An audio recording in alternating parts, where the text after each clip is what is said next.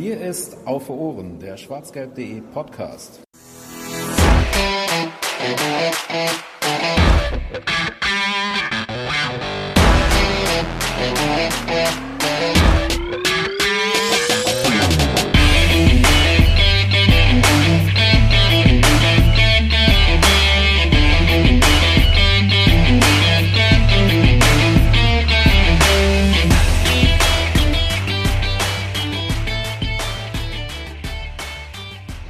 Herzlich willkommen zur 115. Folge von Auf Ohren, dem schwarzgelb.de Podcast. Heute ein kleines Sonderthema. Wir sprechen heute über die U23, deshalb heute auch meine Wenigkeit am äh, Moderatorenmikrofon. Ähm, vorab noch ein kleiner Infoblog. Wie ihr alle wisst, sind wir ehrenamtlich und werbefrei und wollen das natürlich auch auf jeden Fall bleiben. Ähm, zur Finanzierung haben wir einen Steady-Server, äh, einen Steady-Account. Ähm, falls ihr uns dort unterstützen wollt, gerne, gerne. Ansonsten lasst gerne ein Like da oder eine Bewertung oder einen Kommentar auf sämtlichen Plattformen, wo man Podcasts hören kann. Äh, iTunes, was gibt's denn noch? Spotify, ich glaube, da kann man nicht mal bewerten, aber egal. YouTube Auch könnt ihr auf Spotify kommentieren. kann man bewerten. Spotify kann man bewerten? Ja. Okay, dann könnt ihr uns auch auf Spotify bewerten. Ähm, ja. Freut uns immer sehr und hilft uns natürlich auch weiter, wenn es konstruktiv gestaltet ist. Ansonsten, ihr habt ihn gerade schon gehört, heute an meiner Seite ähm, der zweite Amateurexperte. Hallo Tim, Hi. schön, dass du da bist. Ja, wir sind heute nur so zweit, ähm, weil die Hauptcrew keine Ahnung von den Amateuren hat. Wir versuchen unser Bestes. Wir haben auch keine Ahnung, aber wir kriegen das schon hin. Aber wir tun so, als hätten wir Ahnung. ja. Ähm, gut, wir haben natürlich, wir sind natürlich super pünktlich mit der Vorschau ähm, nach dem ersten Spiel, das ja schon rum ist. Aber davon lassen wir uns nicht beirren. Wir werden trotzdem ähm, so tun, als nein, doch werden wir nicht, aber wir werden trotzdem unseren Senf dazugeben. Ähm, es ist ja wie immer sehr viel passiert in der Pause, sehr viele Zugänge, auch sehr viele Abgänge. Ähm, und dann haben wir uns gedacht, fangen wir einfach mal mit den Zugängen an. Ähm, Tim, möchtest du anfangen? Ähm, zuerst auf unserer Liste steht Jaden Brav, der ist von Man City's U23 gekommen und äh, ist eben links außen, 19 Jahre alt. Ähm, und damit äh, weist auch gewisse Parallelen auf zu Jaden Sancho, der ja auch aus äh, Man City's U23 ist und da eben nicht den Sprung in den Profikader geschafft hat. Er ist aber so ein bisschen ein großes Fragezeichen, denn er hat äh, wegen einer Knieverletzung die gesamte letzte Saison verpasst und äh, braucht eben dementsprechend auch noch ein bisschen. Äh, der, auf den Vergleich mit Sancho gerade schon angesprochen, kann man auch seinen Spielstil durchaus mit ihm vergleichen. Ähm, er ist schnell, technisch stark, dribbelstark, aber soll eben auch torgefährlich sein. Allerdings sagt man zumindest ihm nach, medial war das ja auch durchaus ein Thema, seine Einstellung beziehungsweise Disziplin soll durchaus zu wünschen übrig lassen, genauso wie bisher sein taktisches Verständnis. Äh, Larissa, wie siehst du ihn? Ja, eigentlich, ja, wie du. Also ich, es ist ein großes Fragezeichen. Ich finde besonders halt diese, diese Schwachstellen ähm, ganz interessant. Der hat ja, bevor er bei City war, schon ähm, auch andere Vereine durchgehabt, ähm, wo es eben, ich glaube, Ajax war das dann auch dort hieß, ähm, wir geben ihn ab, weil er eben taktisch das nicht mitbringt für das Level. Jetzt weiß ich allerdings nicht, nicht genau, wie alt er da war. Also das kann ja durchaus sein, dass er sich da inzwischen noch entwickelt hat. Ja, und dieses charakterliche, disziplinäre Gedöns, das ist halt so, wenn man so ihn googelt, sind das so mit die ersten Artikel, die so angezeigt werden. Ähm, der neue Jaden Sancho aber quasi. In dem Sinne, da soll er eben in der Vergangenheit, gerade auch bei Manchester City, ähm, das alles so ein bisschen äh, lässig genommen haben, wenn er bei den Profis mittrainiert hat auch. Ähm, soll sich auch, also hat, was heißt soll sich, er hat sich beschwert ähm, auf Social Media, dass er nicht ähm, im erst nicht bei den Profis im Kader auch war einmal, was halt für einen jungen Spieler jetzt nicht unbedingt der cleverste Move ist. Und ja, das ist halt auf dem Niveau schon schwierig, wenn die Einstellung nicht passt, hilft dir halt auch das größte Talent nicht so. Du musst halt trotzdem irgendwie äh, bereit sein zu arbeiten. Ähm, das wird dann wahrscheinlich auch der Unterschied zu Sancho sein. ähm, der ja auch unfassbar viel Talent hat, aber ja doch auch ein, das Ganze sehr ernst genommen hat. Auf jeden Fall. Ich bin halt mal gespannt. Also ich meine, der BVB wird ihn ja nicht aus Spaß verpflichtet haben. Ich denke mal, man traut ihm schon zu, dass, dass er sich da auch bessert. Ist dann halt die Frage, wann und in welcher Form. Übrigens kleine Ergänzung bzw. Korrektur. Ähm, er hat bei Ajax gespielt, allerdings und dann bei PSV. nur genau in jungen Jahren. War dann bei, bei PSV ähm, und ist dann noch nach England gegangen und war dann 2021 auch an Udinese Calcio in Italien ausgeliehen. Stimmt, das war auch noch das Jahr. Hat da allerdings auch nur 115 Einsatzminuten der Serie A gehabt, also ein bisschen, bisschen äh, Profifußball konnte er schon schnuppern, aber viel war es jetzt nicht. Ja, wobei, wenn man dann sagt, so mit 17, 18 Serie A ist ja jetzt auch nicht so ganz. Nee, schlecht ist es wahrlich nicht. Er hat sogar ein Tor geschossen. Ja. Also es, ich bin sehr gespannt auf ihn. Also gut, jetzt ist halt natürlich die Sache mit der Verletzung. Vielleicht hat ihn das ja auch so ein bisschen geerdet im Kopf. Das kann ja durchaus auch sein, dass man, wenn einem, dass man, wenn man so auf Wolke 7 schwebt oder mit dem Kopf in den Wolken oder, naja, jetzt fällt mir keine dritte äh, Wolkenmetapher ein. Ähm, und und dann doch mal irgendwie durch eben so eine blöde Verletzung auf den Boden der Tatsachen zurückgeholt wurde, kann es ja vielleicht auch sein, dass man mal ein paar Sachen überdenkt. Wäre natürlich schön. Ja, ich meine, es ist auch ein risikoarmer Transfer gewesen. Ne? Der hat ja nichts gekostet, glaube ich. Und im Zweifel, wenn es halt nichts wird, dann. Hat auch wohl wieder. eher einen, eher einen Amateurvertrag als einen Profivertrag bekommen. Also von daher, so viel Risiko ja. ist da jetzt nicht dabei. Das stimmt. Ja, also ist schon einer für die U23, ist jetzt nicht so wie einigen zum Beispiel einer mit Perspektive wirklich auf Profis, kurzfristig, mittelfristig, sondern der soll schon erstmal U23, erstmal um überhaupt wieder fit zu werden. Ja, ich bin gespannt. Ist laut Transfermarkt übrigens unser mit Abstand wertvollster Spieler in der U23. Drei Millionen Marktwert, bin ich mal gespannt. Mhm. Not da. Drei Millionen. Mhm. Wir reden. Wobei es, könnt, es könnte sein, dass Lotka äh, mehr hat, aber der nicht, äh, nee, der hat tatsächlich weniger, okay. Was? Lotka hat weniger? Ja. Okay, spannend. Lotka hat auch weniger als, un aber da kommen wir später zu. Egal. Ja. okay, das war auch schon der einzige richtige Sturmzugang. Ähm, zu den Neuzugängen, in Anführungszeichen, aus der 19 kommen wir nämlich später. Ähm, kommen wir mal weiter zum Mittelfeld. Und da haben wir nämlich einen alten Bekannten, und zwar Michael Eberwein. Ähm, U23-Fans kennen ihn. War ja vor ein paar Jahren schon mal bei uns. Genau. War dann bei etlichen Vereinen. Der war ja bei Holstein, bei, boah, den, den einen Verein habe ich vergessen, dann war er bei Halle. Ähm, ist mittlerweile 26, also eigentlich bestes Fußballeralter.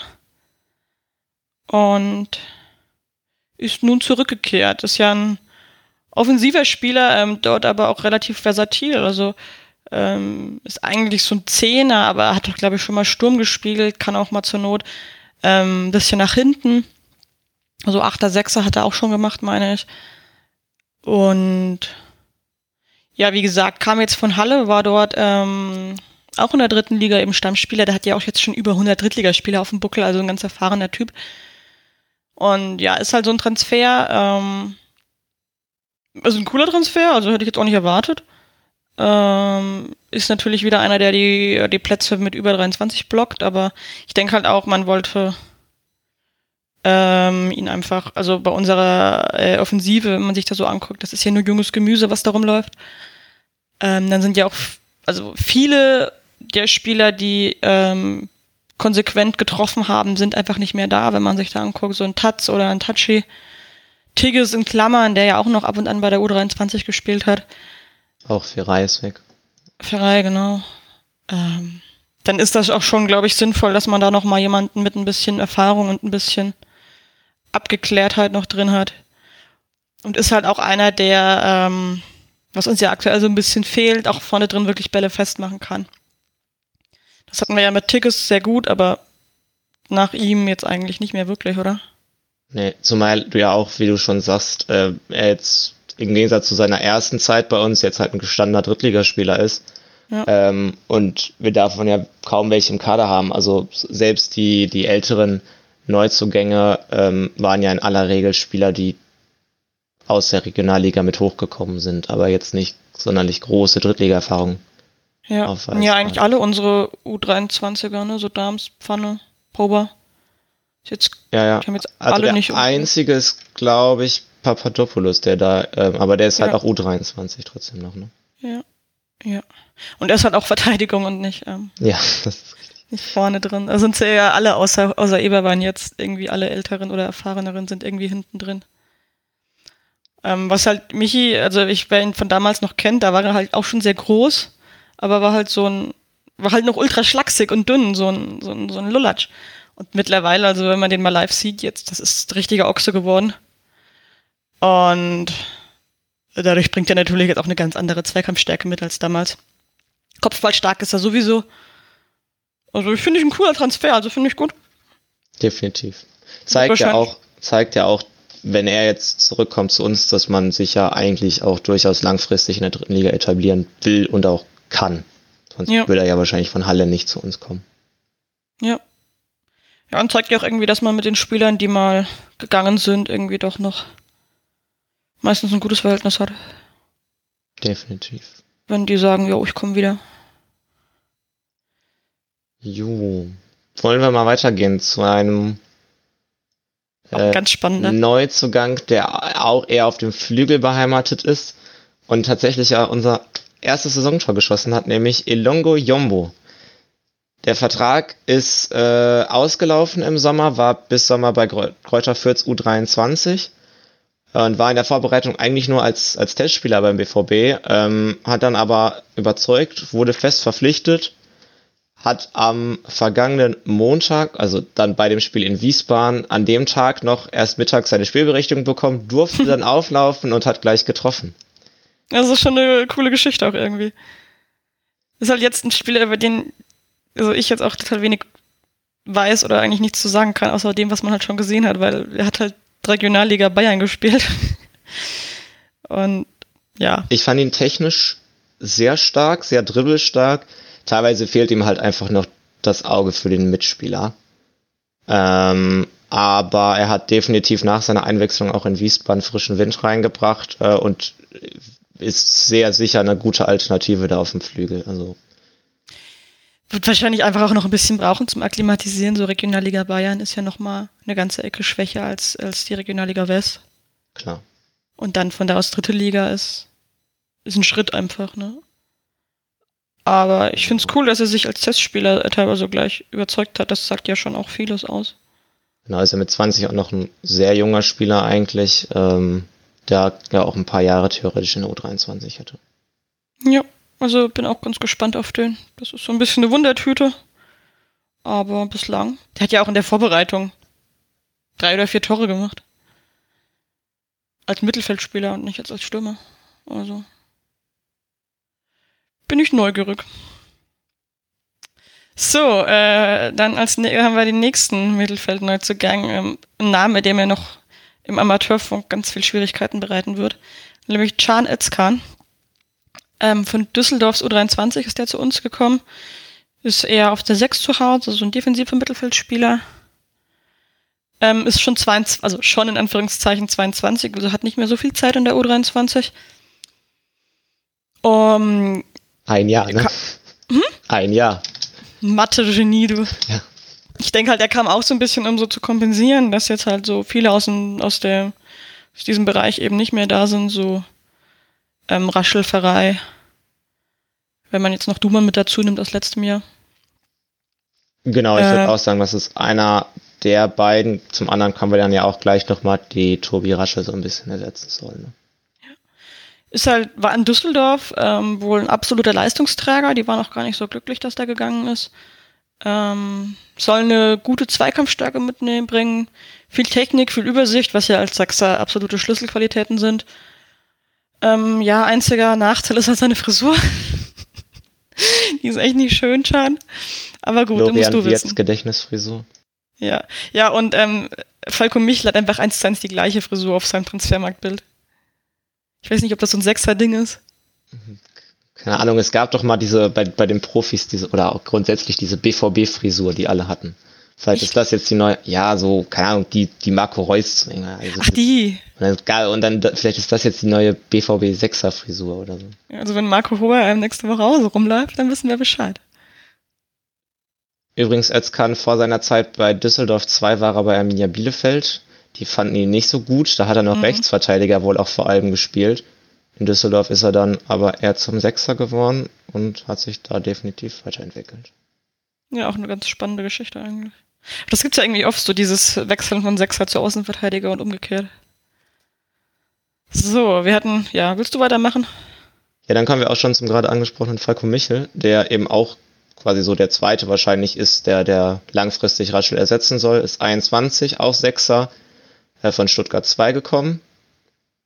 Ähm, allerdings halt auch so ein bisschen schwierig zu beurteilen. Ähm, Ende Februar letzt, vergangener Saison hatte er eine unbekannte Verletzung laut Transfermarkt mhm. und war dann ab Mitte April gar nicht mehr im Kader. Das ist so ein bisschen schwierig zu beurteilen jetzt.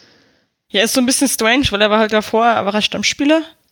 Also hat so ein, zwei Spiele verpasst und dann auf einmal so am Ende der Saison gar nicht mehr im Kader. Davor halt diese, diese kryptische Verletzung. Hab jetzt auch nichts zu gefunden. Also bisschen eine Wundertüte, wir sind gespannt. Er hat jetzt, glaube ich, eine Minute gespielt in Wiesbaden, oder? Äh, nee, der hat länger gespielt. Die Transfermarktansicht ist ein bisschen äh, buggy. Sicher ist, ah, ist mir gerade auch schon aufgefallen. Er war 27 Minuten auf dem Platz, wurde eingewechselt. Ah, okay. Es kann sogar sein für Özkan, ich nagel mich nicht drauf fest. Ähm, ja, war solide. Mal sehen, was die Zeit bringt. Ja, gut, bei 27 Minuten. Jo. Sind wir dann auch schon beim nächsten Sechser, nämlich Ada ja. Erdschan, der von seiner Leihe aus Rödinghausen müsste es gewesen sein, ne? Ja, zurückgekommen genau. ist. Ja, ist halt wieder da. Ähm, war jetzt, war bei uns nicht wirklich gut oder er konnte bei uns jetzt nicht sich nicht irgendwie irgendwie in die Elf spielen können, wirklich. Ich glaube, in Rödinghausen hat er auch nicht so richtig überzeugt. Ähm, ist auch, glaube ich, eher ein Spieler, der jetzt ja. einfach noch da ist und bei dem äh, könnte ich auch ein Abgang durchaus im Raum steht. Ja, bei dem könnte ich mir gut vorstellen, dass der einfach noch verkauft wird oder abgegeben wird jetzt im Laufe der. Also wäre ja auch für ihn ähm, das Bessere. Also da war jetzt in der Vorbereitung in den Spielen, war der ja auch überhaupt nicht berücksichtigt. So, also mhm. würde er halt hier auf der Tribüne sitzen. Wenn ihm das Spaß macht, von mir aus. Ist ein netter, aber ähm, macht ja jetzt für ihn auch keinen Sinn ja, zumal er 21 ist, also da sollte man ja auch vielleicht noch gewisse Ambitionen haben. Hm. Mal sehen. Das mir schon bei ganz anderen gedacht. So, jetzt wird's verteidigungslastig. Da sind auch ein paar ganz spannende dabei. Also eigentlich ist jeder irgendwie ein bisschen spannend, wenn man sich die so anguckt.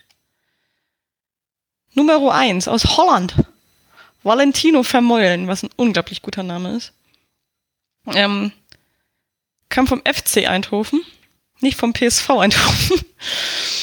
ähm, ja, ist ein Rechtsverteidiger, ist schon wohl so ein richtig klassischer Rechtsverteidiger. Er ist 20 Jahre alt erst. Und ja, hat eben letzte Saison das Kunststück geschafft, waren mit FC Eindhoven in den Playoffs, sind dann auch relativ knapp am Aufstieg gescheitert. Ähm, und war wohl dort auch ein völliger Leistungsträger. Äh, wie er selber sagt, sie haben es geschafft, dass man wieder über den Verein redet.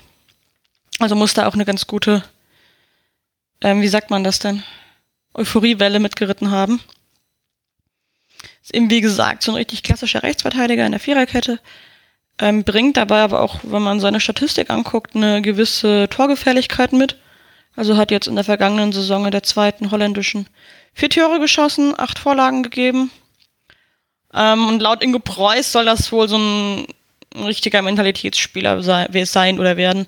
Also Oton Preuß ist halt, dass er ähm, Leonard Maloney in Sachen Mentalität ähm, ersetzen soll und wer den mal gehört hat, weiß, was da auf ihn zukommt. Also wir sind gespannt, ob man ihn auch bis auf die Tribüne hört. Ja, und sagt aber auch von sich selber, er wäre so ein richtiges Arbeitstier. Also wir sind gespannt. Was sagst du zu ihm? Genau. Bin auch mal gespannt. Ähm, ich glaube, in Eindhoven hat er eine, eine sehr offensive Interpretation des Rechtsverteidigers gehabt. Ähm, in Wiesbaden war es ja jetzt eine Dreierkette, also wenn er da quasi den rechten Mittelfeldmann geben würde, könnte er das ja auch durchaus so weiterführen. Von daher könnte das, glaube ich, schon durchaus funktionieren mit ihm. Aktuell sehe ich ihn noch nicht so als Mentalitätsmonster, aber vielleicht entwickelt sich das ja auch noch. Ansonsten ich, ja. können wir ja mal auf die andere Seite wechseln, nämlich zur Linksverteidigung. Auch da ist ein neuer. nämlich Prince Anning, der aus Ajax U18 gekommen ist. Absolutes Top-Talent. Ähm, auch definitiv mit Perspektive auf die Profis. Ähm, ist ein, ist ein super schneller, dribbelstarker Spieler. Auch der hat seine Stärken in der Offensive. Also wird jetzt, wird jetzt wohl kaum als linker Innenverteidiger, sondern in der Dreierkette, sondern wirklich auf dieser linken Außenposition eingesetzt werden. Ja, ist genau. wohl, der kann wohl beides. Hat wohl schon Schienen, also diesen Schienenspieler eben gemacht. Ach, okay. Und eben auch den Linksverteidiger in der klassischen Viererkette. Gut, so hätte ich ihn jetzt gar nicht eingeschätzt. Ich gesagt, gut, wenn er das kann, dann. Also statt zumindest der Kicker behauptet. Ja, was der Kicker behauptet, ist ja immer wahr. Stimmt. ja, aber es wohl, also, so wie es klang, ist das wohl wirklich auch einer, wo man ein Auge drauf hat bei den Profis, der sich jetzt hier noch ein bisschen entwickeln soll. Ich meine, er ist erst 18. Ähm, und wo man dann aber schon guckt, ob man ihn hochziehen kann oder wann man ihn hochziehen kann. So eigentlich, ähm, wenn man so liest, so andere Technik, dribbelstark, Spielverständnis, bringt er viel mit. Er hat wohl noch so ein bisschen, was wahrscheinlich auch einfach an seiner Körperlichkeit liegt, ähm, so ein bisschen Defizite in der Zweikampfstärke. Was natürlich. Da ist natürlich die dritte Liga eine sehr gute Liga für, um das zu üben. Genau, in Wiesbaden kam er jetzt noch nicht zum Einsatz, aber das wird sicherlich noch kommen. Übrigens in seiner Karriere hat er laut Transfermarkt vor allem halt Linksverteidiger und zwei Spiele sogar links außen gespielt. Also wo da jetzt der linke Innenverteidiger herkommt, weiß ich nicht, aber. Aber das hast du behauptet mit dem linken Innenverteidiger. Nein. Wer hat das denn behauptet? Das weiß ich nicht. Niemand. Niemand. Aber du, äh, ja, okay. Gut. Da steht Linksverteidiger ja, okay. in der Viererkette. Okay, also, verstehe, okay. verstehe. Ja. ja, okay. Ja. Kleines Missverständnis hier. Okay, dann spielt er nicht linker Innenverteidiger. Das beruhigt mich, ehrlich gesagt. Ja, ich glaube, das wäre auch keine gute Idee. Ja, eben. Machen wir mal mit einem vernünftigen linken Fragen wir Terzic dazu. Machen wir mal mit einem vernünftigen linken Innenverteidiger weiter, wahrscheinlich. Ist Mario Suva ist aus Nürnberg gekommen. Ist, es, ist der linke oder rechte Innenverteidiger? Ja, keine Ahnung. Der Innenverteidiger halt. ja, okay. Er ist wirklich Innenverteidiger. Ja, er ist ein richtiger Zweitligaspieler, den wir uns da geholt haben. Äh, 22 Jahre, schon 12 Zweitliga-Einsätze bei Nürnberg. Letzte Saison. Und hat dann witzigerweise den Schritt zu uns gemacht. Was ich nicht so ganz verstehe, aber. Freut wird wahrscheinlich regelmäßig spielen. Ist jetzt auch schon 22 in Anführungsstrichen. Also wird jetzt auch nur ein Jahr wahrscheinlich dann bei uns bleiben. Hm. Ähm, ja, aber als Sprungbrett wahrscheinlich sicherlich äh, eine gute Möglichkeit. Ganz genau. Und schielt wahrscheinlich auch so ein bisschen darauf, dass er vielleicht doch immer, ähm, dass man sagt bei ihm so, wenn bei den Profis mal irgendwie die Luft dünn wird. Er hat Zweitliga gespielt, naja, den kann man auch mal in die Bundesliga schmeißen, ohne dass äh, alles in Flammen aufgeht. Könnte ich mir gut vorstellen, wenn er sich. Also mancher. Verteidiger bei den Profis dürfte. Ja. Sein. Aber das könnte ich mir schon gut vorstellen, dass man das bei ihm durchaus auch mal. Also, dass er ein Kandidat dafür ist, dann bei den Profis auszuhelfen. Ähm, hat natürlich auch das Potenzial, ähm, jetzt in der U23 Stammspieler zu werden in der Defensive. Gut, jetzt zu sagen, er wird jetzt hier ein Anker, ist schwierig, weil er nur ein Jahr da sein wird. Aber bin gespannt. Wiesbaden hat er gar nicht gespielt, oder? Mm, doch, er wurde eingewechselt, weil oh, okay. sich, ich meine, Darms doch verletzt hat, oder? Oh.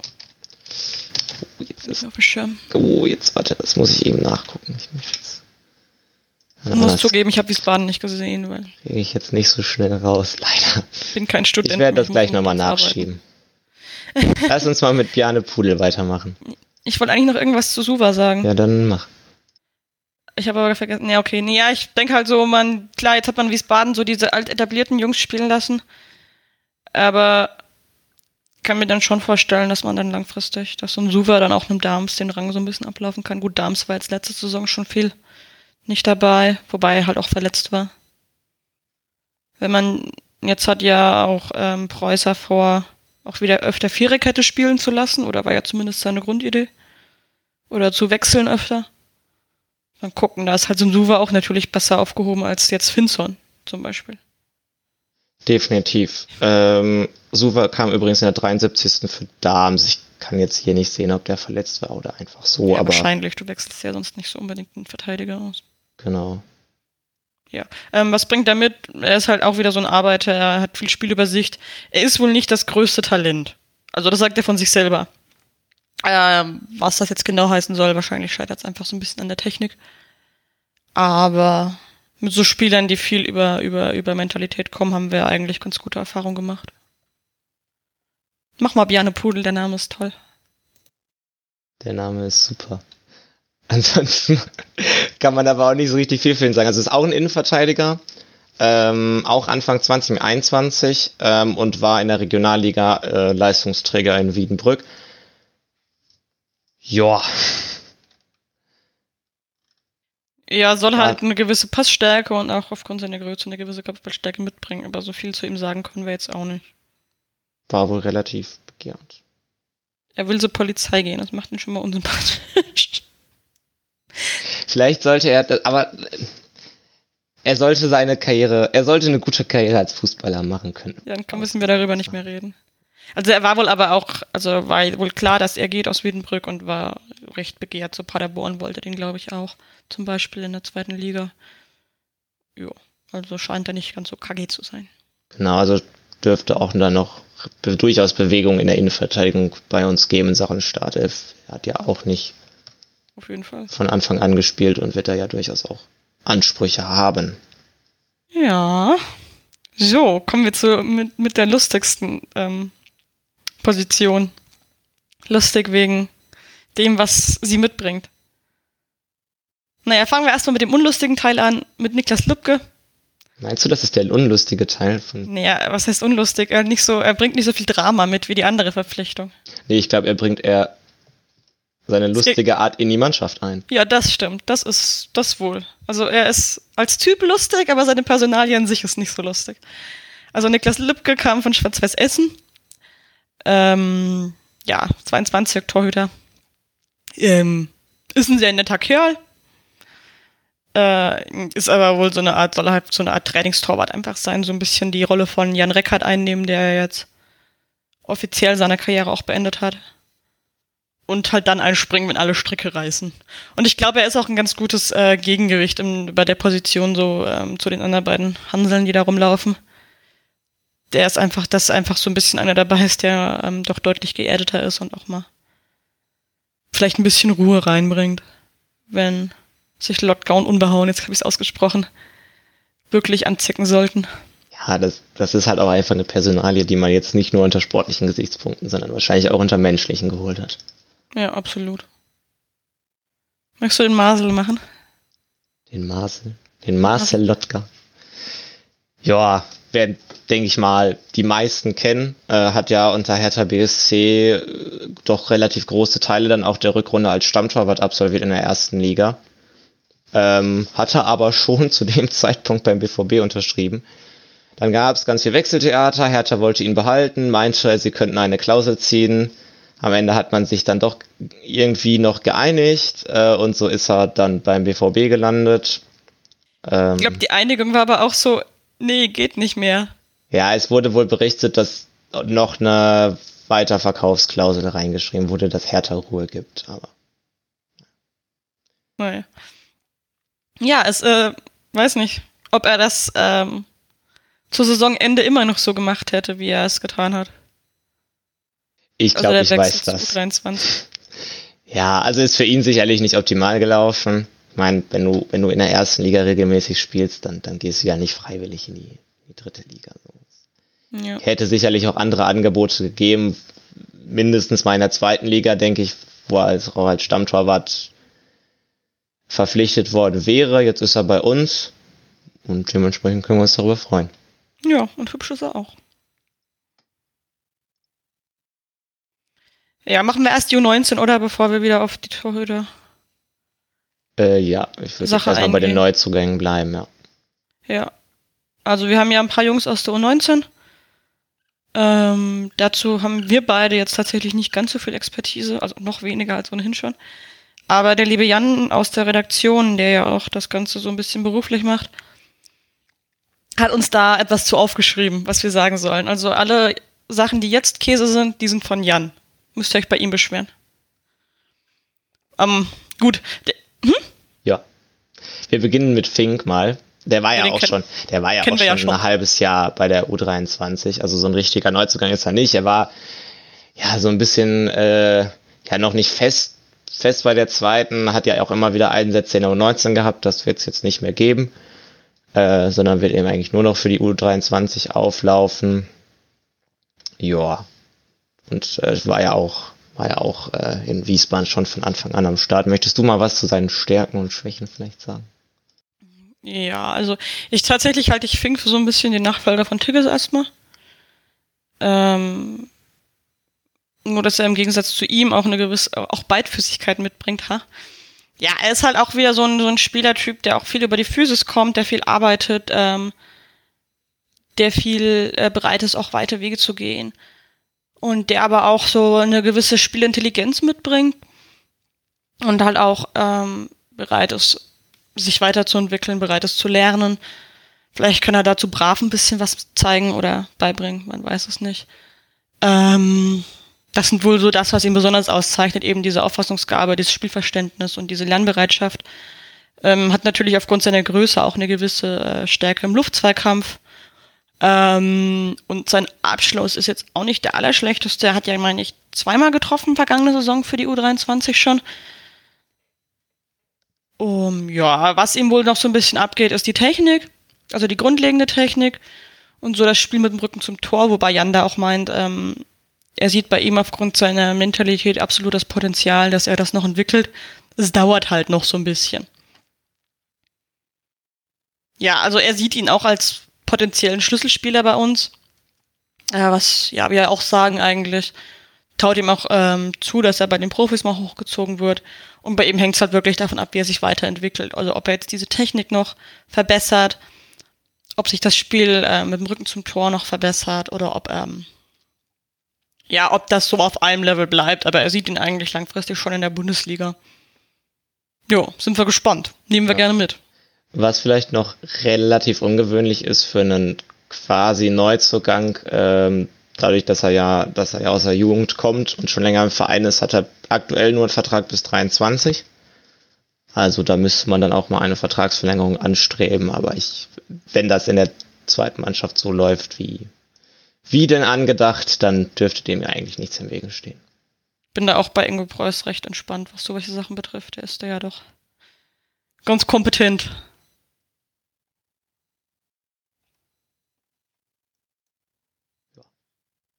Jo, das war's schon wieder mit dem Sturm. Wir kommen zum Mittelfeld. Machst du? Jetzt ganz schwierig für uns. Wenn wir den Namen nicht aussprechen kommt auch, Gilfuß kommt auch aus der U19. Ähm, hui, ja. Äh, sicherlich ein toller Spieler. Ähm, kann dem Spiel äh, eine gewisse Dynamik geben, äh, eben auf A10 ähm, kreativ spielen, ähm, Passspiel, den Ball nach vorne tragen. Also ist, glaube ich, so ein, so ein bisschen äh, der Pfarrei-Ersatz, würde ich mal so, so sagen. Ähm, aber ihm geht halt auch total bisher die Körperlichkeit und Torgefahr ab. Also da muss er sich definitiv noch verbessern. Eine, eine große Schwäche von ihm ist wohl auch die, die Entscheidungsfindung bisher und die emotionale Stabilität. Ähm, heißt, äh, dass er häufig auch einfach äh, nicht so performt, wie es denn könnte. Also muss dann noch definitiv stabiler in seinen Leistungen werden, aber hat zumindest laut Jan äh, durchaus die Qualität, auch jetzt schon in der U23 Stammspieler zu werden. Ich finde also gerade die Körperlichkeit sieht man ihm halt auch einfach an. Also, also er ist ja. laut Transfermarkt 1,76 und der ist halt so ein Strich in der Landschaft. Ähm, ja, wo soll da irgendwelche Physis herkommen, ne? Aber so, das Logisch. klingt wie so ein Klingt wirklich ein bisschen so wie Verreise vom Spielstil tatsächlich, was er so beschreibt. Wenn er eine bessere Arbeitsmoral hat, kann es was werden. wobei, wobei man ja sagen muss, äh, also wir kommen dann ja auch nochmal zu den Abgängen, aber Braunschweig ist jetzt nicht das schlechteste Ziel für ihn. Wobei jetzt auch Ferrari jetzt auch gar nichts mehr so, also ich finde, der hat sich gemacht. Ja. Es war nicht mehr so furchtbar wie davor. Im letzten Jahr. Also aber könnte durchaus auch viele Einsätze nächste Saison in der U23 haben. Ja, ich glaube auch gerade so ein Spielmacher wirklich, das ist ja auch immer ganz cool, sowas zu haben. Und ohne Pfarrei sieht es da echt dünn aus, auf der, also in diesem Bereich. Jo. Der nächste. Lütke Free, was auch ein unglaublich toller Name ist. Ähm, defensiver Mittelfeldspieler. Ähm, ja, ist wohl auch so vom, vom, von der Spielweise her so ein, ja, so ein klassischer Sechser, ähm, hat ein ordentliches Passspiel, hat viel Übersicht, hat viel Ruhe. Ähm, auch natürlich eine gewisse Defensivqualitäten, äh, also meint Jan, sowohl seine Zweikampftechnik als auch sein Stellungsspiel wären schon ganz gut. Körperlich ist er wohl auch schon recht gut. Und kommt halt auch wohl viel über die Mentalität, also wäre jetzt schon ein Führungsspieler. Ähm, War ja auch äh, in der U19 Kapitän. Ja, ja. Ähm, Verantwortung übernimmt. Ähm, was wohl bei ihm das große Problem ist, ist einfach seine, seine Athletik. Ähm, also, äh, was ihm halt wohl total abgeht, sind so Tempo und Beweglichkeit. Und der muss tierisch oft verletzt sein. Weshalb auch Jan schreibt, also eigentlich sieht er ihn nicht über zweiter Liga, weil einfach sein Körper nicht ausreicht. Was halt bitter ist. Aber wir sind gespannt. Jo. Ja. Leon Simic ist der letzte. Nee, der vorletzte. Le ja. Wir haben noch einen halben. Ja. Ähm, hat in äh, Wiesbaden tatsächlich von Anfang an gespielt. Ähm, genau, ist in der Jugend Rechtsverteidiger gewesen, ähm, war jetzt war jetzt in dem System in der Dreierkette halt wieder so der der rechte Mittelfeldspieler, also Halbverteidiger. Schienenspieler ähm, ist das Wort, das habe ich jetzt gelernt. Ja, Schienenspieler. Ich wusste bis, ich wusste gerade leider auch nicht, was ein Schienenspieler ist, deswegen dachte ich, egal. Ja, er hat auf jeden Fall ein äh, extrem hohes Tempo äh, und eine richtig äh, gute Durchsetzungsstärke. Ich fand ihn ähm, in den Testspielen auch relativ auffällig. Man muss aber sagen, oder so war zumindest mein bisheriger Eindruck, dass er sich schon noch so ein bisschen an die dritte Liga gewöhnen muss. Also er hat da in Wiesbaden auch so ein, zwei Dinger probiert, äh, sich, sich den Ball am Gegner vorbeizulegen, aber das ist halt einfach ein Unterschied, wenn ein gestandener Drittliga-Verteidiger vor dir steht, dann läuft, dann tut der dich da um. halt einfach ab und, äh, und der Ball ist halt weg. Das ist, das ja. ist dann halt ein bisschen blöd. Ähm, aber Potenzial ist definitiv da. Auch die Torgefahr. Ja, Defensivverhalten äh, lässt zu wünschen übrig. Dementsprechend auch die Frage, ähm, ob er in der Viererkette äh, als Rechtsverteidiger eine Rolle spielen würde. Wahrscheinlich eher dann auf dem Flügel, würde ich mal vermuten. Wurde ja auch so schon in Testspielen eingesetzt. Ähm, ja, und, und auch allgemein seine Körpergröße, sein Zweikampf in der Luft und so, das, das sind halt einfach Schwächen, auch aufgrund seiner Größe und des Körperbaus. Jan sagt aber auch, der hätte jetzt schon durchaus Zweitliga-Qualitäten und findet auch, er sollte an die zweite Liga verliehen werden, tatsächlich. Ist vielleicht auch, dritte Liga ist ja doch nochmal eine Ecke körperlicher als zweite Liga tatsächlich, finde ich. Wird ihm ja vielleicht sogar entgegenkommen. Bei seiner Körperlichkeit, aber Zweite Liga muss er halt auch erstmal spielen, ne? Ja, das stimmt, das kann ich halt nicht beurteilen. Also ich denke mal, wer Mailen wird auch durchaus Anspruch haben, Stammspieler zu sein. Er auch, muss man, muss man halt mal sehen. Ne? Ja. Also das ist, wird auf Rechtsverteidigerposition, glaube ich, recht spannend durchaus.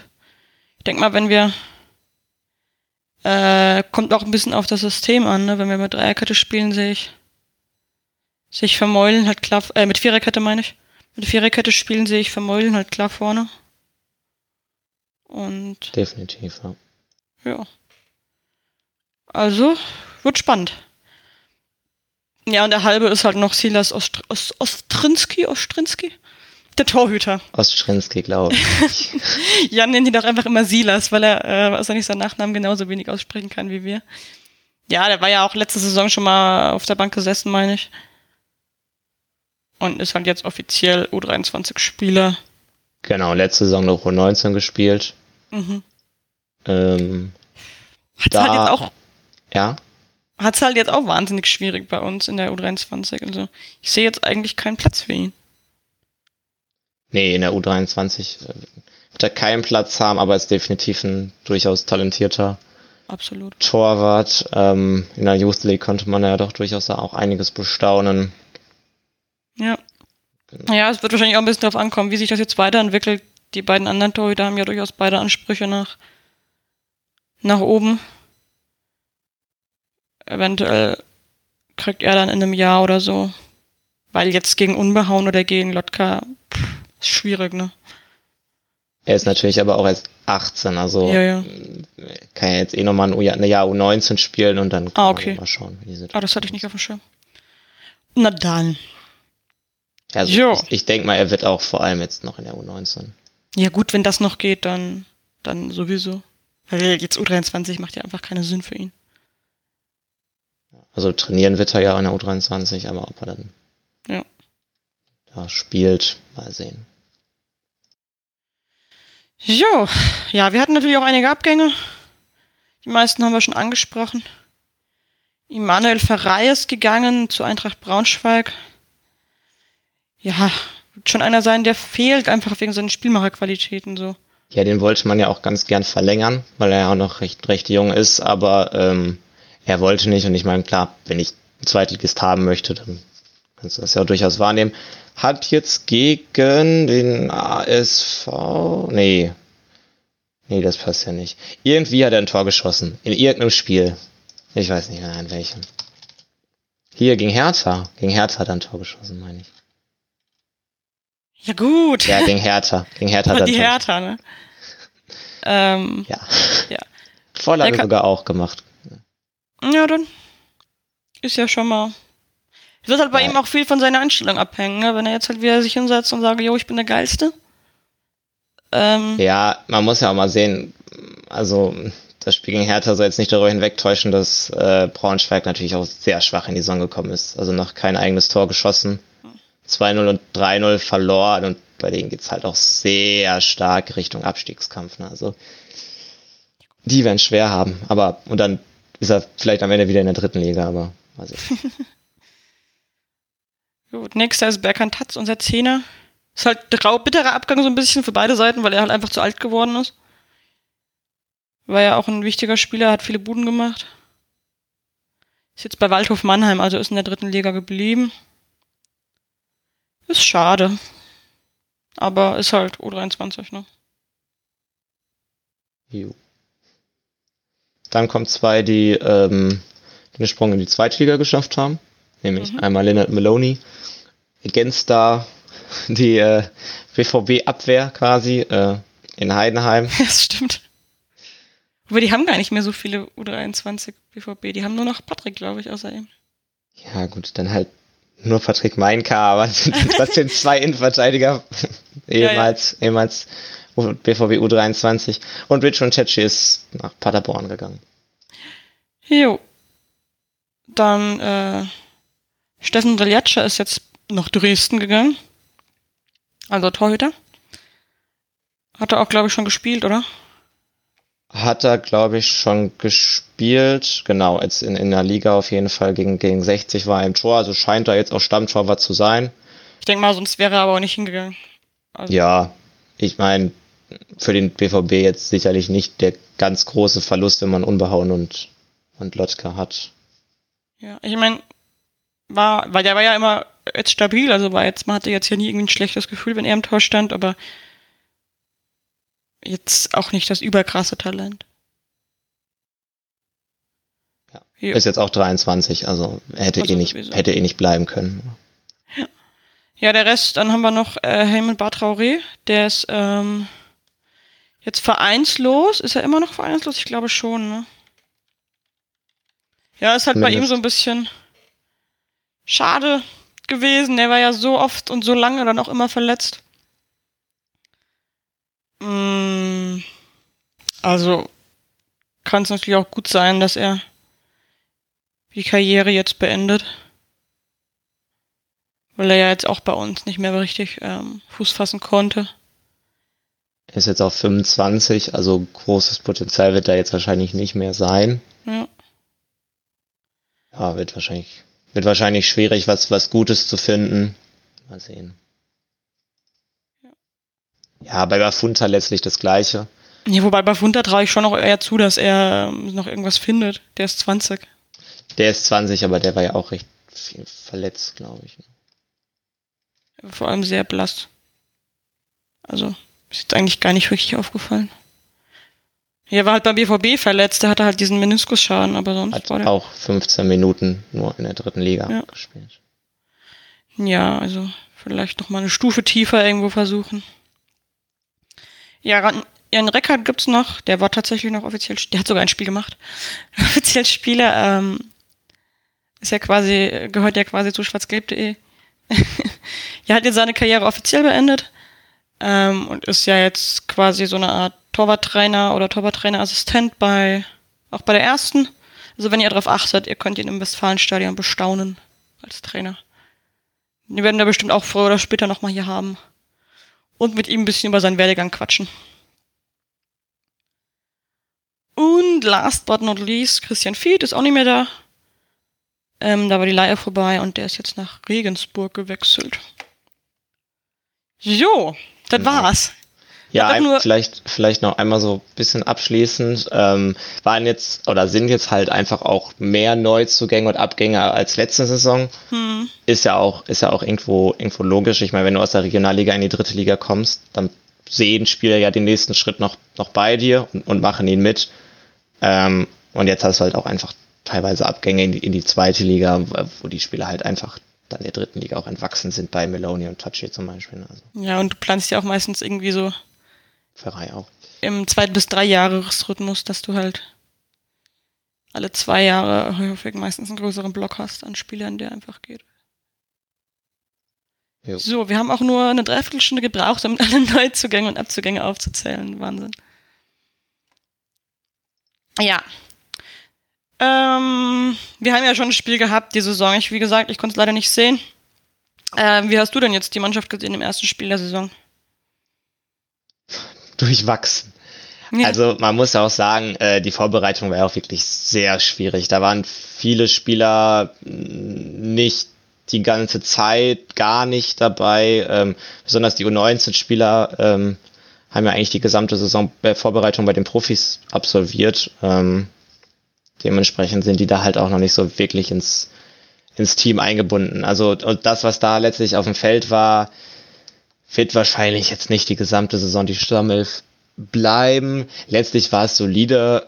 Man war etwas schwächer als Wiesbaden. Ähm, aber ich fand, also dafür, dass es so stark ausbaufähig war, war es quasi dann schon noch ein gewisser Fingerzeig zu sagen, okay, wir holen jetzt hier trotzdem halt einen Punkt auswärts in Wiesbaden, die ja auch noch vor nicht allzu langer Zeit zweite Liga gespielt haben. Finde ich aber spannend, dass du das sagst, weil wenn man sich das, also wir haben ja ein Tor gemacht und das Gegentor fiel ja jetzt nicht, weil Wiesbaden uns so krass ausgespielt hat. Ja, das stimmt, aber guck dir mal das Tor an zum 1-0. Der Typ haut den halt fast noch daneben und das spiegelt das Offensivspiel von Wien Wiesbaden ganz gut wider. Die haben halt einfach, glaube ich, in der Vorbereitung kein Torschusstraining gemacht. Hm. Also was die da verballert haben, naja. Apropos Gegentor, wie? Warum? Ja, also, ja, gute Frage. Nächste Frage. Ich, weiß nicht, was Unbehauen sich da dachte. Er hat einfach mal den Ball da hingeschmissen. Er selbst meinte wohl, er dachte, es sei abseits gewesen. Auch wie auch immer er darauf kam. Schmeißt den Ball sich halt so vor den Fünfer. Ja, aber halt so wie als wäre es ein Freistoß, ne? Genau. Und Nilsson, der Stürmer, der Stürmer von Wiesbaden, Der konnte es ja gar nicht fassen, also das war Der ja, war, der war ja total irritiert. Guckt Ja, so ja. zum Schiedsrichter, ey, was ist denn? Und dann, und dann plötzlich so, ja, weiter. Und dann, ja, nimmt er den Ball und macht ihn mit Hilfe des Innenpfostens rein. Also, wenn er den noch vorbeigeschossen hätte. mehr kann man einem Gegner auch nicht ein Tor schenken. Ne. Hättest- Er hätte Also- ihn auch selber reinwerfen können, das wäre. Ja, ja, das stimmt wohl.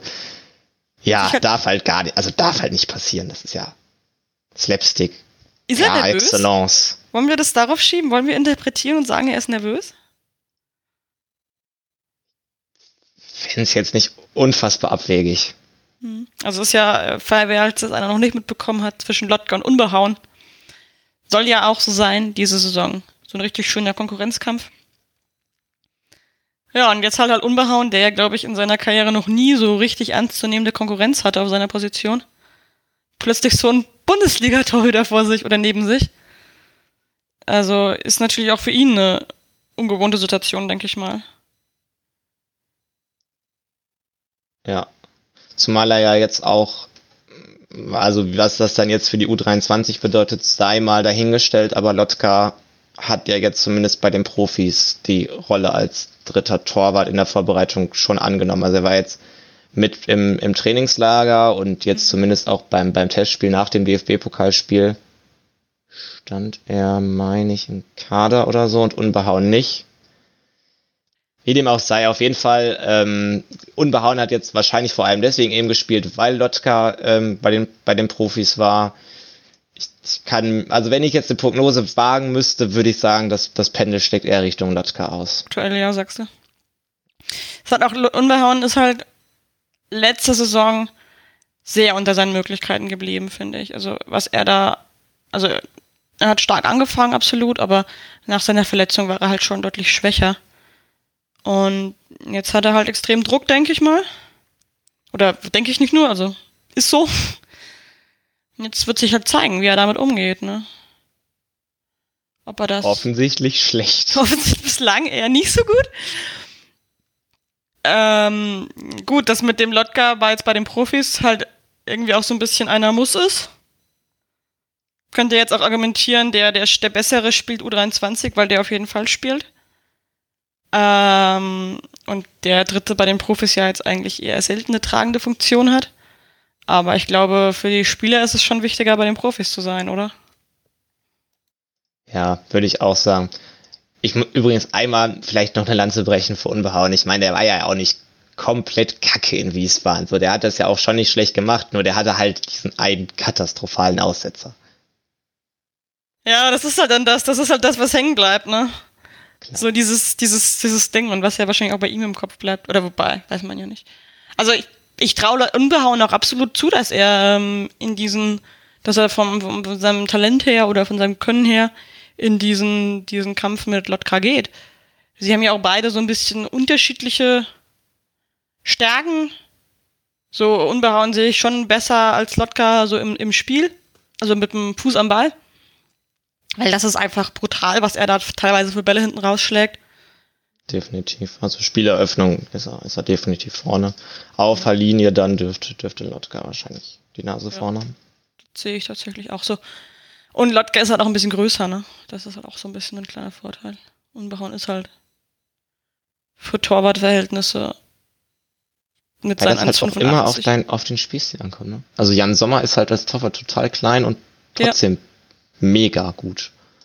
Ja, ja, ja, ja, aber es ist halt trotzdem schon eher kann man als Nachteil sehen, weil er halt Klar, halt leichter wobei, überspielt wobei, kann. Ich glaube, ich glaube zum Beispiel Sommer hat es halt so tun gemacht und hat halt, ist halt einfach total schnell unten, was du als so großer Torwart halt ja.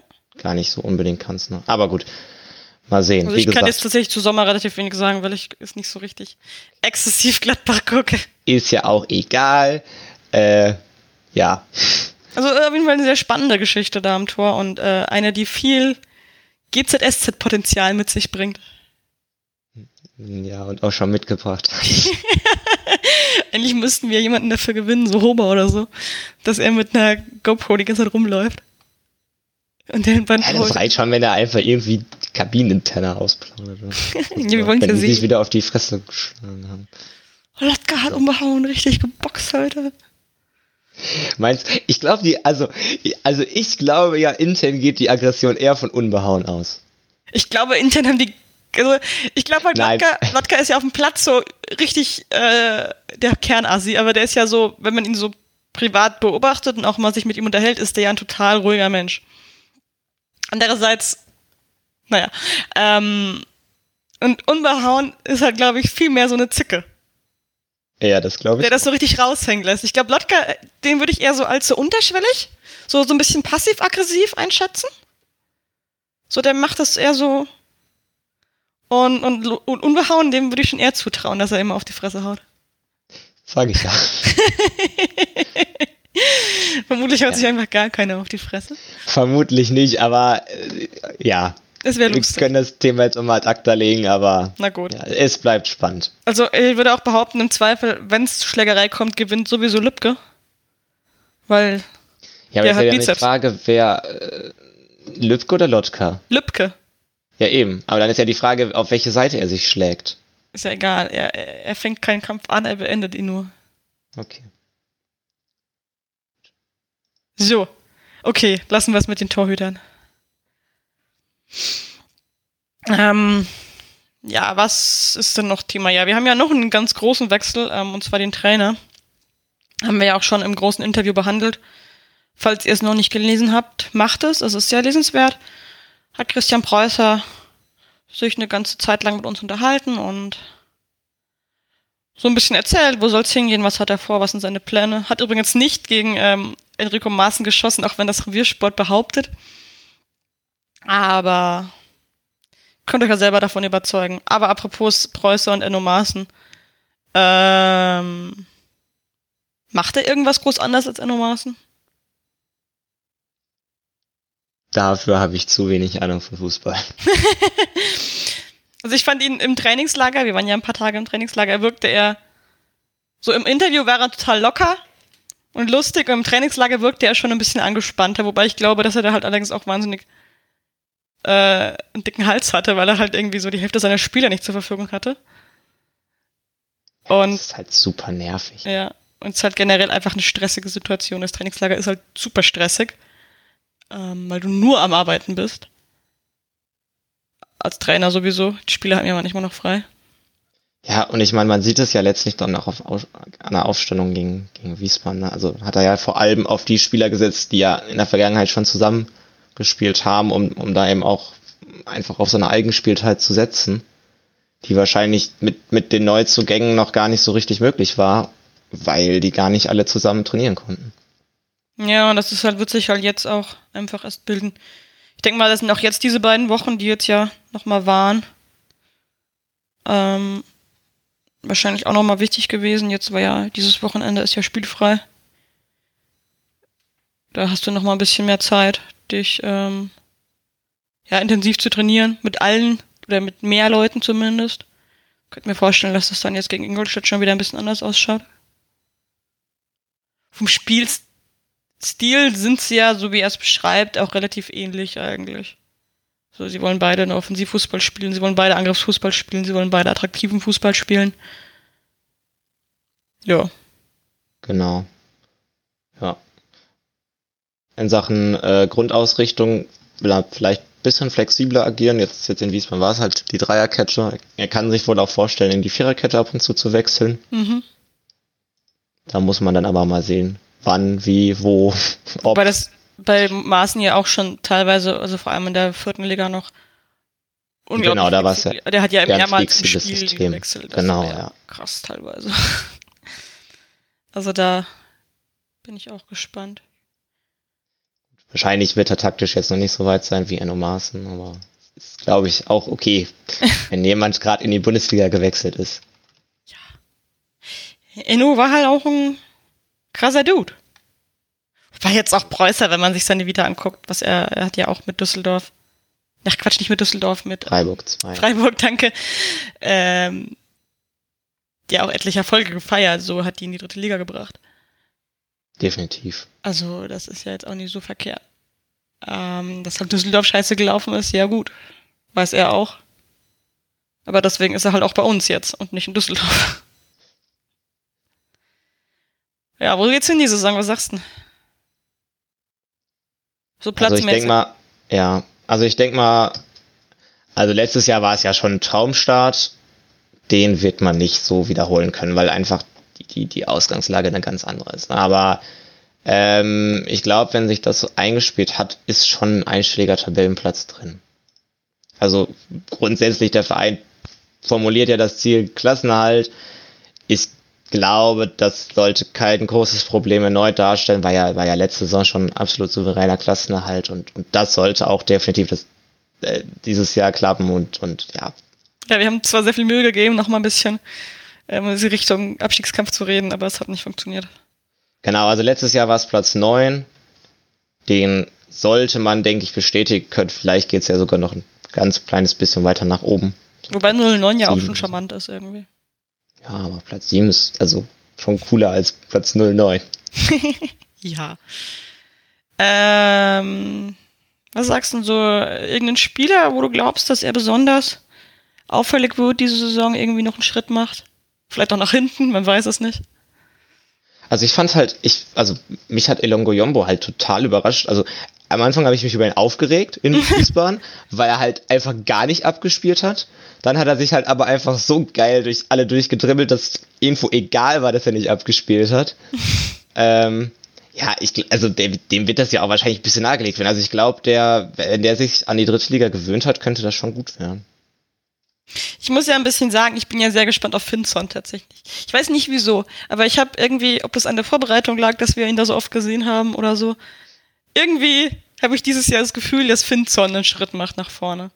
Also das, was, was halt heißt, dass wir, dass er uns nicht mehr so komplett aufregt, sondern. Ja, er hat ja auch schon letztes Jahr einen Schritt, guten Schritt gemacht. Also in der Regionalliga war er ja defensiv teilweise echt furchtbar. Ja, da war es halt so, Finson wurde eingewechselt, toll, jetzt haben wir ein Gegentor. genau. Und in der, und in der dritten Liga fand ich, fand ich das schon deutlich annehmbarer, was er da defensiv abgeliefert hat. Vielleicht war einfach die vierte Liga nicht gut genug für ihn. Also ich bin tatsächlich sehr gespannt auf Finson. Irgendwie habe ich da was im Gefühl. Und ansonsten. Ich könnte mir bei Bruschinski auch vorstellen, dass da was geht.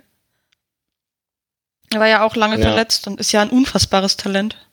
War halt immer verletzt. Aber dass der jetzt endlich mal. Ja, Stürmerfrage ist so, sowieso so ein bisschen, ne? Also spannend, ne? Hat man jetzt schon auch einige. Also Pohlmann wirkt ja so, als würde er jetzt auch vorrangig im Sturm eingesetzt werden. Fink, Tatamusch, Bruschinski. Ja, für Ted, äh, für Tatamusch wird die Luft ganz schön dünn, ne? Ja. Der ist ja jetzt auch, also er durfte ja letzte Saison doch häufig mal sich versuchen. Aber er scheitert einfach immer noch an seiner Torgefährlichkeit. Er hat jetzt im Testspiel das erste Mal gegen, ähm, gegen die Ösis, gegen Austria ein Tor für den BVB gemacht. Und ist jetzt aber vielleicht auch nicht der Maßstab. Also Austria ja, aber es sagt ja, also wer ist ja jetzt auch nicht erst seit gestern da und hat jetzt ja. so lange gebraucht, um mal zu treffen im Testspiel. Das ist halt auch nicht so als Stürmer schwierig. Jo. Kann natürlich auch, ich meine, der 21 ist so, keine Ahnung, wenn der, wenn es da Klick macht oder so, dann, ich meine, der ist ja auch kein, der ist ja auch kein schlechter Spieler. So. Nein, absolut. Der, der, der bringt ja auch durchaus, durchaus was mit in unser Spiel. Nur am Abschluss hapert es halt echt und das ist als Stürmer halt schon problematisch. Jo. Ich meine, wenn er Verteidiger wäre, wäre es mir wurscht, dass er nicht aufs Tor schießen kann. Vielleicht sollte er Verteidiger werden. Ich meine, es gibt ja viele äh, Stürmer, die Verteidiger werden, weil sie das Tor nicht treffen. Und groß ist er ja auch. Also gleich in die Innenverteidigung. Ja, warum nicht? Ja, Außenverteidiger ist ja zu langsam. Ja, dann. Ja, auf geht's. Ich Wobei Innenverteidiger haben wir auch so viele. Ich rufe gleich bei Inge mal. Ich hab deinen Plan. Das stimmt. Ja, blöd. Hm, ja, also Mal gucken. Mal gucken. Vielleicht Ende trennen sich da dann auch die Wege irgendwann, aber. Vielleicht kriegt das ja auch endlich mal hin. So, was sagen wir denn? Wer geht zu den Profis? Puh. Mein Geld ist auf Ingenmar. Fantastisch, den habe ich komplett vergessen in meiner Aufzählung der Stürmer. Ja, der ist ja auch eher so ein ja, wobei doch der. Ja, der ist fit. Also in der, wenn er, also der wird dann schon da halt, oder zumindest mal halt eine der drei Offensivpositionen ja, da belegen. Ich sehe ihn eher außen, weil er, da sehe ich ihn stärker.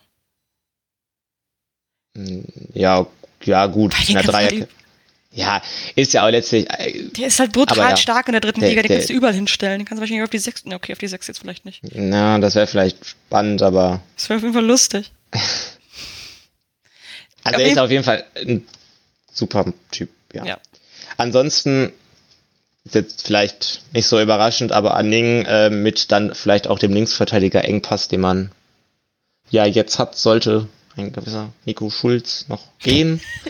Oder halt einfach nee, nur noch auf Nico der Tribüne Schulz noch sitzen. da ist, haben wir einen Linksverteidiger ja, Engpass. Ja, das stimmt, aber ähm, also mit, mit Tom Rote ist dann natürlich einer, der hat letzte Saison schon ein bisschen Minuten gesammelt, ist natürlich auch noch sehr jung, Anning ist 18 vielleicht bekommt er dann ja auch mal die Chance bei den, bei den Profis, aber vielleicht sollte er erstmal ein paar Einsätze bei den Amas sammeln. Hier, ähm, ich bin nicht blöd, wir hatten nicht, doch Morey, ne? War der Verteidiger, der Außenverteidiger. Ja. Ähm, war, der war auch Linksverteidiger, oder? Oder ist? Er ist Rechtsverteidiger. Ist der Rechtsverteidiger? Okay. Ja gut, dann. Sonst hätte ich es gesagt, wird wahrscheinlich auch davon abhängig sein, wie er ankommt. Oder zurückkommt. Aber wenn er Rechtsverteidiger ist, ist das ja eh. Ja, aber ein Ding ist, glaube ich, auch ein guter Tipp. Am Ende wird es einfach Lotka, weil sich sowohl Meier als auch Kobel irgendwie zerstören. Ich hoffe nicht. Ja, gäbe Schlimmeres. Gut.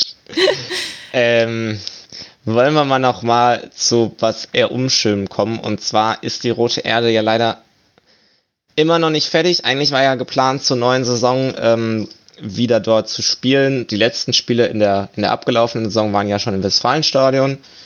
Das klappt aber leider nicht. Ja, Und, sehr überraschend. Ähm, ja, Ja, genau. Und deswegen ja, sprich ja. sorry. Ja, okay. Deswegen ähm, wird man jetzt erstmal weiter im Westfalenstadion spielen, allerdings nur eine begrenzte Zeit, nämlich bis Ende September. Und ab dann werden die Profis leider so viele ähm, Spiele machen müssen, dadurch, dass der Kalender ja auch dank der fantastischen Katar-WM jetzt ähm, da so gestaucht, sagt man, man sagt gestaucht, ne? Gestaucht. Ja, ja, gestaucht passt. Voll gestaucht, Ähm, überfüllt. Ja, also alles. Einfach schlecht. Jo, Ähm, genau, und deswegen finden einfach so viele Spiele statt, dass da die U23 nicht weiterhin spielen kann. Und man sich jetzt wohl wahrscheinlich außerhalb Dortmunds was suchen muss, weil in Dortmund das schwierig werden dürfte mit einem Stadion, was drittligafähig ist. Ja, das ist echt, also gut, wir haben es alle gesagt, dass das so kommen wird, ne? Ich meine, erst, es hieß ja dann, glaube ich, auch schon zwischendurch, naja, ab Oktober dann, was ja gegangen wäre mit, ähm, mit den Profis, aber ja, das ist ja jetzt auch äh, Geschichte. Ja, schwierig, ne? Schön zugewuchert ist der Rasen auf der roten Erde. Echt? Hm. Ja gut, der wird ja dann komplett eh weggerissen. Ja, ja, also da bleibt eh nichts von. Der, wird ja, der pflegt ja so auch lange noch keiner ein mehr. paar Schafe drauf weiden lassen, dann hat der, hat der Rasen wenigstens irgendeine Funktion. Ja, vielleicht. Ja, aber pff, jetzt weiß ich auch nicht, wie es da ist, ob man für die paar Wochen irgendwie eine Ausnahmeregelung kriegen könnte, dass man, oder naja, ein paar Wochen werden es ja nicht sein. Ja, du musst ja auch, das Problem ist ja auch, du musst ja auch für die, für die TV-Übertragung und so die, die Möglichkeiten stellen, ne? werden ja Monate sein, nicht Wochen. Ja, und du weißt halt auch bei Stadt Dortmund nicht, ähm, wie lang wird's werden, ne? Kommen Da wir dieses die Jahr nochmal, äh, diese WM nochmal ja. wieder. Da kommt die WM-Pause vielleicht gar nicht so ungelegen. Ja. In dieser, Ist halt schade. in dieser Problematik. Ist halt echt schade, weil ich so das Gefühl hatte, so jetzt kommen auch wieder ein bisschen mehr Leute zu 23. Und wenn man Definitiv. sich das Ende letzte Saison angeguckt hat, wie viele da im Stadion waren, im großen Westfalenstadion, die halt alle in der roten Erde, das wäre halt schon eine geile Stimmung gewesen. Ja, und man muss ja auch mal sagen, also die Stadien, die Stadien, die jetzt wirklich äh, ad hoc Drittliga fähig werden ähm, und nicht gerade so weit belegt sind, äh, dass sie, dass man da sowieso nicht noch ein weiteres Team unterbringen kann, die sind jetzt auch nicht gerade um die Ecke.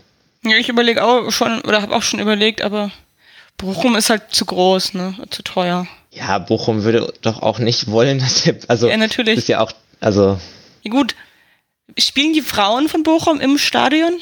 Nee, oder? nein, nein, ich bin auf dem Nebenplatz. Ja, wäre dann immerhin nur ein Verein. Ja, aber das äh, wird Bochum nicht machen. Ja, wär, wie wär's damit hier? Glück auf Kampfbahn. ist die überhaupt Drittliga-tauglich? Ich glaube, die ist nicht Drittliga-tauglich. Nein. Es kann sogar sein, dass das Kunstrasen ist. Oh, gut, das ist schlecht. Ja, Ähm, was gibt's denn noch in der Nähe? ja also äh, es ist halt sehr schwierig. Also so, so Stadien wie, wie, wie Essen oder Duisburg, die sind halt alle auch schon äh, doppelt belegt. Ja. Entweder mit zweimal Fußball oder Fußball und irgendwas anderem. Ja, ja, Essen sehe ich auch keine Chance. Da sind die schon die beiden Essen, also ähm, Eben. Essen-Schöneberg und, und Rot-Weiß halt schon auf Streiten. Das habe ich ja während meiner Essen-Schöneberg-Zeit immer mitbekommen, was das für ein Stress war. Wobei die ja absurderweise teilweise am gleichen Spieltag zu Hause gespielt haben, ne? Ich glaube aber dann so. äh, ist einer von beiden ausgewichen. Nee, das, nee, nee, das war doch so am letzten, als sie aufgestiegen sind, war doch die, war doch diese Forderung, bitte, bitte macht nicht den Rasen kaputt, weil die SGS muss da morgen noch spielen. Ja, ja, ach so, ach du meinst am, am nächsten Tag. Ja, ja, das, das war öfter so. Ja, das ist ja aber eigentlich total bescheuert. Ja, das, natürlich. hätte man, das kann man ja super, also das kann man doch locker so planen, dass man genau nicht dann Ja, keine Ahnung. Du hast halt bei den Frauen wieder einen komplett anderen Rhythmus, so andere Länderspielrhythmen und so. Äh, pff, Gut, sei es, aber ist jetzt vielleicht auch nicht unser Problem. Aber Das stimmt allerdings auch. Ja, ansonsten in Dortmund wird schwierig, ne? Also in und um Dortmund. Also wird eine bittere, bittere Saisonstart irgendwie so ein bisschen. Oder sagen wir eine bittere zweite Hälfte der Hinrunde. Ohne Heimfans. Oder ohne Heim. relativ trist werden. Ja. Wo auch immer es dann sein wird. Osnabrück. Mein Tipp ist jetzt Osnabrück. Ja, Volker meinte ja Lotte, aber boah, Lotte, da würde ich ja kotzen. Ja, aber in Lotte spielen ja auch schon Ferl und Lotte. Ja gut, dann geht das sowieso nicht. Das ist ja auch wieder blöd. Lotte ist halt auch organisatorisch immer so ein Desaster gewesen, wenn wir dort waren. Da hätte ich gar keinen Bock drauf. Ja, Osnabrück jetzt besser ist. Osnabrück war ich noch nie so oft. Doch Osnabrück war ich auch schon, das ging klar. Ja, es ist Niedersachsen. Wobei ich mir halt auch vorstellen kann, dass jetzt ähm, die bei der U23 ähm, durchaus das auf dem Schirm hatten, dass das passieren könnte. Ähm, und halt auch irgendwie schon so eine Art Lösung parat haben oder bald parat haben werden. Ja, wahrscheinlich. Ich meine, die wissen das ja auch nicht erst seit gestern, dass das äh, problematisch werden dürfte. Ja, ich meine, das ist halt bei jeder Baustelle von der Stadt Dortmund so, dass das. Optimal wird so oder so nicht sein. Also, Nee, auf keinen was am Fall. Ende bei rauskommt. Leider. Nun gut. Haben wir noch irgendwas? Hm, nö. Okay. Von meiner Seite aus ist alles gesagt. Dann haben wir jetzt alle wieder schlechte Laune. Wegen der, äh, der Diskussion gerade eben. Aber so ist das. Nein, also. Ähm, kommt trotzdem viel zu U23. Die spielen ja echt einen schönen Fußball. Wir würden uns freuen. Und wenn ihr nicht kommt, hört in den Amateurfunk rein. Ist immer sehr qualit qualitativ hochwertig. Ähm, ja. Wir sind gespannt, wie viel von dem, was wir hier erzählt haben, auch wirklich stimmt und sich bewahrheiten wird. Ansonsten hören wir uns schon bald wieder, weil wir, glaube ich, morgen schon die nächste Auf Ohrenaufnahme aufnehmen. Ähm, ja.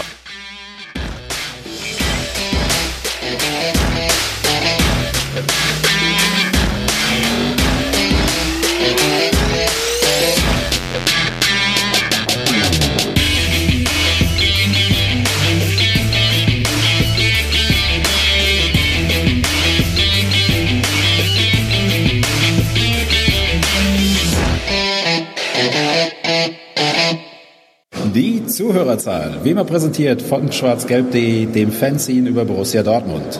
Auf Ohren bedankt sich bei 19.009 Zuhörern ausverkauft.